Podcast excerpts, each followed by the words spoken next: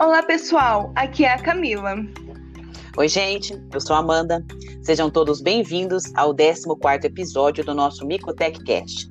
Estão gostando dos nossos conteúdos? Se sim, compartilhe com os amigos e fiquem ligados no nosso Instagram, Micotech. Lá nós informamos quando temos novos podcasts e várias outras novidades atualizadas do mundo na micologia. Assunto do nosso podcast de hoje são as onicomicoses ocasionadas por fungos filamentosos não dermatófitos. Nós da Micotech já conversamos um pouco sobre este assunto com vocês nos episódios 9 e 11 do nosso podcast, no qual falamos sobre as onicomicoses causadas por leveduras e por fungos filamentosos, e estes que são de fato os principais responsáveis pelos casos de onicomicose. Mas aí, Camila, será que o pessoal já ouviu falar em onicomicose? Pois é, Amanda, essa palavra diferentona nada mais é que infecção fúngica nas unhas das mãos ou dos pés, mais conhecida como micose de unha. E você sabia que 20 a 40% dos acometimentos ou doenças nas unhas são onicomicose? Quem aí já teve micose de unha ou conhece alguém? Camila, é isso mesmo. Um dos fatores dessa alta prevalência das onicomicoses é que elas podem ser originadas por diferentes tipos de fungos, sendo eles as leveduras, principalmente aquelas do gênero Cândida, os fungos dermatófitos e fungos filamentosos não dermatófitos, que para facilitar hoje aqui para vocês, nós vamos chamar esse nome gigante da sigla FFND. Nossa, que interessante, Amanda. Uma categoria de micose que pode ter diversos agentes etiológicos. Agora, que tal conhecermos as principais características dos FFND?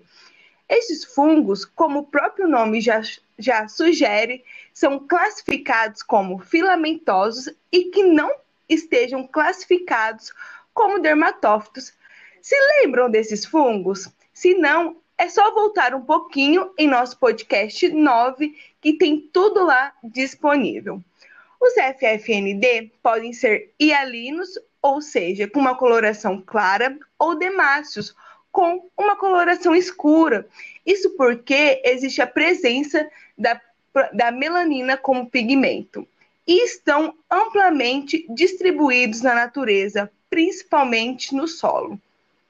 Além disso, são fungos saprófitos, ou seja, que se alimentam de matéria orgânica em decomposição. E ainda também são anemófilos. E o que significa isso? Que são fungos especializados na veiculação pelo ar e, por vezes, até parasitam os vegetais. Camila, veja só. Apesar de raras, as infecções em humanos e animais envolvendo FFND estão crescendo nos últimos anos. Uma condição muito importante para a casuística da onicomicose, causada pelos FFND, é a presença desses fungos no solo, destacando casos frequentes em agricultores e jardineiros, acometendo principalmente as unhas dos pés, com destaque para os indivíduos do sexo masculino. Nossa, Amanda, então conhecer o habitat natural desses fungos e a profissão dos pacientes pode facilitar até o diagnóstico no laboratório. E falando em laboratório, Nesse ponto, gostaríamos de chamar a atenção de você, nosso ouvinte. Nos últimos anos, a rotina laboratorial tem observado um aumento importante de casos de onicomicose por FFND.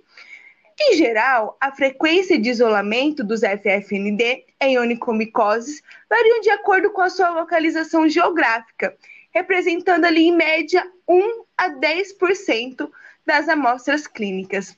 Então, nesse contexto, os principais gêneros fungos, fúngicos diagnosticados são Fusarium, Aspergillus, Penicillium e Acrimonium.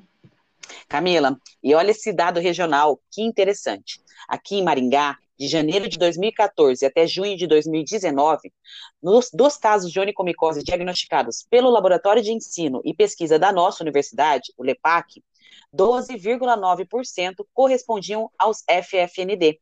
sendo que o gênero Fusarium correspondeu a uma taxa de 9,9%, sendo as espécies do complexo Solane e do complexo Oxysporum mais comumente identificadas nessas amostras. Uau, Amanda, como os FFND estão realmente marcando presença. Que tal aprendermos um pouco sobre as características da presença destes fungos nas nossas unhas? Então vamos lá, Camila. Os FFND produzem infecções na unha de modo semelhante àquelas desenvolvidas pelos dermatófitos, ou seja, acometem preferencialmente a parte distal da unha, o ápice, e vão descendo para a região proximal, mais próxima ali da cutícula.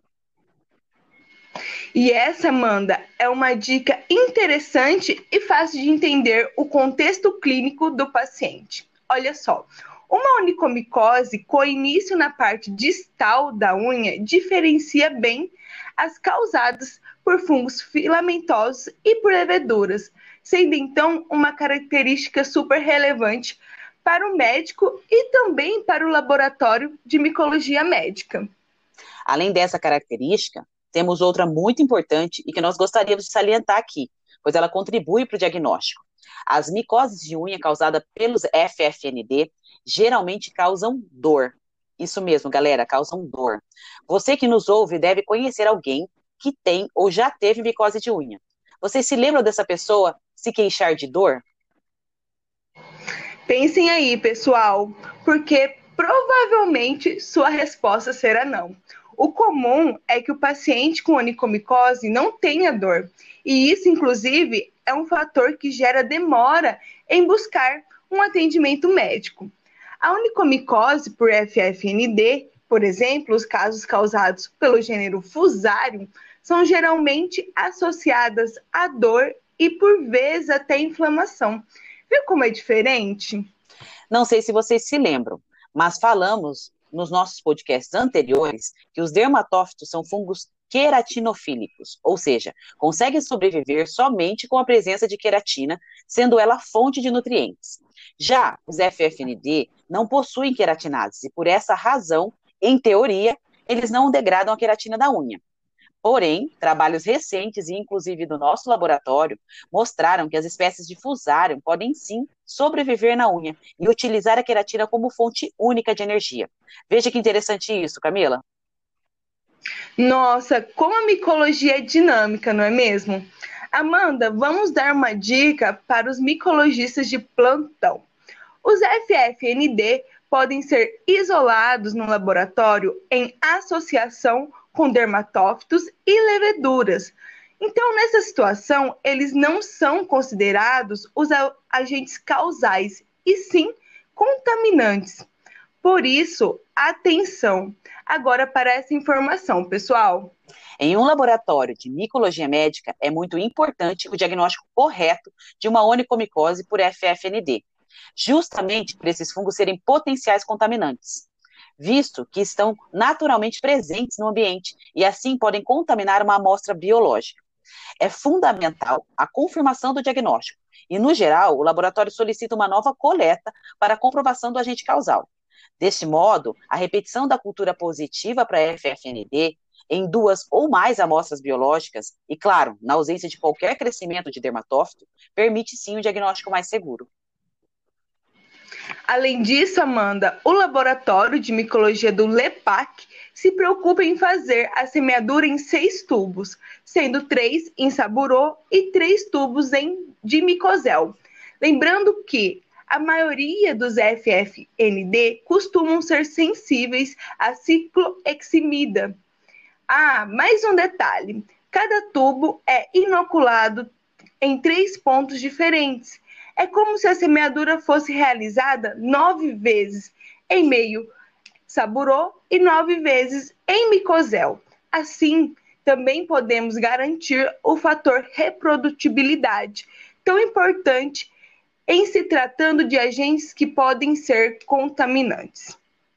Que dia de ouro esse nosso, hein, Camila?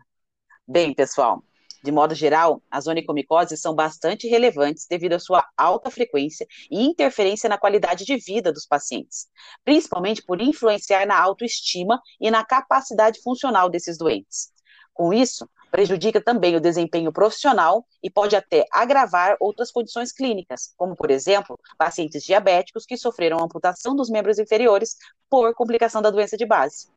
Mas ainda bem que existe tratamento, não é mesmo, Camila? Sim, Amanda. O tratamento antifúngico para essa infecção é realizado com o uso tópico ou oral de terbinafina, fluconazol ou o itraconazol. Bem, é sempre bom lembrar que é super importante, antes de utilizar qualquer medicação, procurar um médico e realizar os exames para identificação correta do fungo, possibilitando assim melhor tratamento. E aqui vai outra curiosidade, Camila. Os FFND costumam ser resistentes a esses antifúngicos aí que você acabou de citar. E isso prejudica muito o tratamento dos pacientes. Pois é, Amanda, isso é verdade. E é por isso que o nosso laboratório tem investido esforços em novas alternativas terapêuticas para essas infecções, com testes laboratoriais relacionados a extratos naturais e ao uso da terapia fotodinâmica. Tema para outro, outro podcast, hein, galera? Pessoal, esse foi o nosso podcast sobre fungos FFND e onicomicoses. Mande para aquele seu tio, sua tia, para um familiar ou amigo que aparentemente pode ter essa micose na unha. E fiquem ligados no nosso Instagram para saber mais novidades sobre esse e outros assuntos que serão abordados no nosso próximo podcast. Tchau, gente. Tchau, pessoal.